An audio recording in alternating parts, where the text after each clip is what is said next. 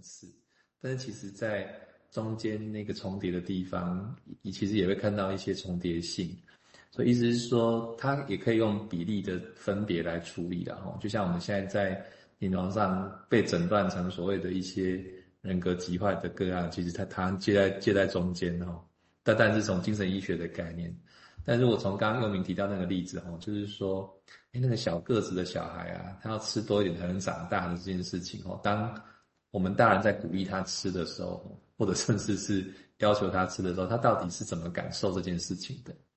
哦，我们想象说，如果一个一个能力还可以接触得到的状态下，有点像我们在讲吃饭也好，我们叫跑步也好，说，诶，我们在多久的时间要跑完？我如果能力差一点点，我用力一下就可以跑得到，那我就专注在把我的技术哦加强这样。可是如果真的要差一段距离才能够真的跑上那个时间，或者吃到那么足够的。这个这个食物的话，我可能就得做一端一边的一一一个一个时间的训练才可以达到。但是我那个真的是太遥远的目标了，我会不会干脆就放弃了？可当我放弃的时候，我听到别人告诉我你要吃多一点，我到底会怎么感受？是听得到那个文字吗？还是其实感受到更强烈的是那个文字背后的那些威胁，或者真的是嘲笑，或者甚至是一种呃 paranoia，就是一种。你明明知道我不行，你还要偏偏要我这么做的那种感觉，好，这个其实是不同层次的状态，但它也反映了，呃，我在这个现实状态下，我这么小，然后吃的东西要这么多，或者要一百四十公分，要跟一百七十公分去比的那种差别，这样子，那个体感的东西会进来，那怎么样再形成所谓的在情绪里面的一些想法或者思维？变成是一一个来来回回的一个不同层次的过程，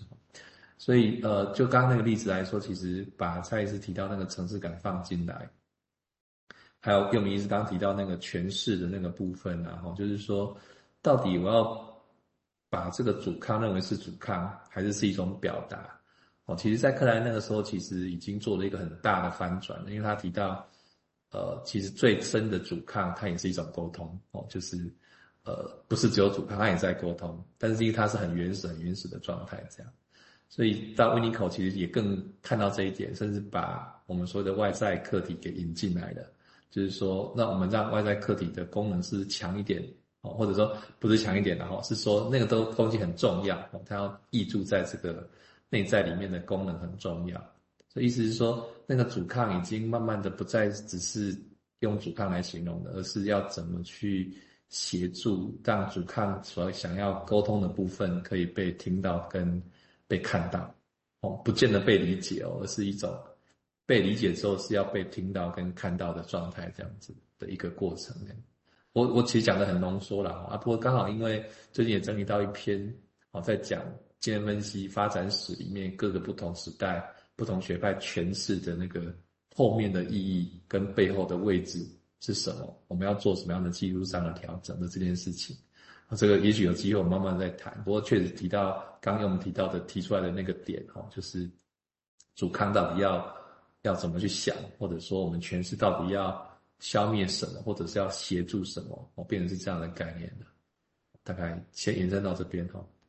好，那我们在这个礼拜我们有聊到这个议题，其实本质上虽然其实是很。很临床技术的问题啦，人家讨论的其实温尼可会指出来，其实指的都是啊，你哪安尼讲，你安尼做，啊，你安尼讲，今天安尼我，可以指的都是临床问题，只是技术问题，只是他当然必须要一个大的观点来讲。所以这个点我是觉得，刚刚提的层次感之外，我们接下来当然我们会再就细讲。另外一个其实就是一个理想的假设，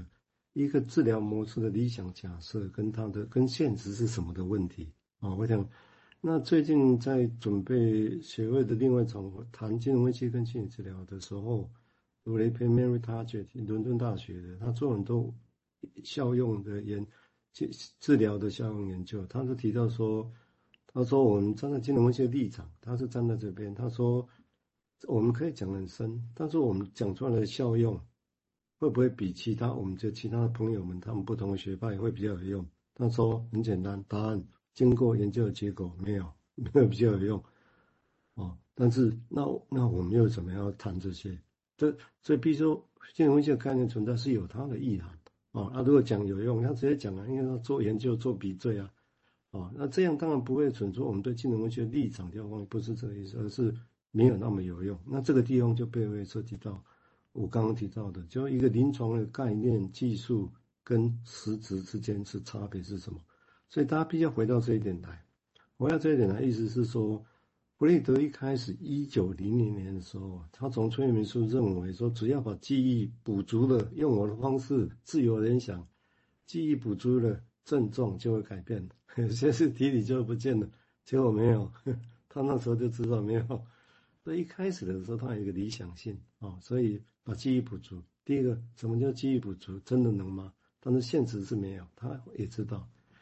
但是难免的，如果大家有在精神医学里面会知道，历史上会知道，精神分析曾经风光很长的时间。这一篇文章是一九五零年，那一九五零年是药物发有限的时候，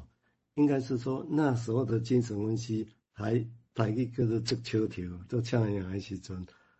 哦，所以那时候的难免会相信，希应该是说希望我用金融系的诠释。或细节我们再来讲啊，就我们用金融系的诠释，就可以让这些人，包括 psychosis 哦，包括 psychosis，啊，因为这里没有这样的为你搞这样细分，我们就会搞在一起，你知道吗？包括甩锅时这个症状，我们也要以为用前世可以去有用，但是告诉各位，那是一九五零年代，在那个时候的想法是不是这样？对，你说那个时候的想法这样一定是错？也不必了，因为他必须学会，他这个模式本身它要存在，他当然有他的理想嘛。那理想说，我这个模式这样做会不会成功？我假设去做做看。但是理想总会得回到现实来。那维尼口是一直点点点人家现实，所以他有些人会不喜欢他。啊，他的现实跟我们现在现实是一样的。我们现在如果你一个 psychosis，虽然我刚提到那个个案事后不是可以再议，我们接下来会再细谈。但是一个 psychosis case，一个 delusion，完全你跟他做诠释，那是你背后是什么？你小时候是什么？我想以现在概念来讲，你用白一个人求息，啊，等于米工别塞供了，啊，米工别塞供，啊，但是这跟实质的落差会差在哪里？我们必须根据临床来做调整。哦，米工我去帮你讲，我会得那供，见得那供，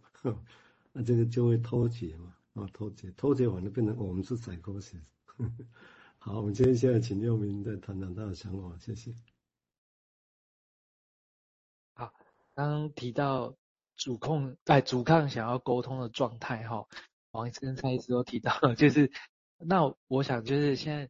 哦，他的内容是很丰富哈，反正我们有一个礼拜可以消化，那我就先跳一段哦，就是到那个我们看 w i n n i c o 的哈，他他想要跟他除了只说 Bick 怎么样以外，他也。提出他的看法的地方哦，看他沟通些什么哦。他说：“我认为或许是哈，亦可您哈还没有得到哈呃你个案的全部的线索啦。哦，那个就是病人还没有丢下他的主要症状哦，就是他提到那些症状其实还没有完全结束哦啊，大家认为这是个线索。那温尼克说：我相信克莱恩是对的哈。”当你如果在移情情境里面呢，能够度过一些病人安静的婴儿期的时候呢，那么 biting 咬的这这个动作哦，终将会出现，并且取代了由呼吸和脏器所致的这些魔法的切合。那他意思是病人提呃，Bick 提到很多啊，病人在用呼吸呀、啊，或是说他的肚子胀气呀、啊，来把他自己做切割的这些事情这样哦。威尼克说：“我想最终啊，你将能够涵盖，呃，能够去处理啊，哦，能够涵盖这个被兴奋这个字所潜意的东西。而且我想你将会发现，呼吸的兴奋是病人试图要达到的目标。这个如你所知的，是性交非常重要一部分啊。它的确是里面有很多内容啊，哈，本间是是没办法通讲完。那威尼克提到说。”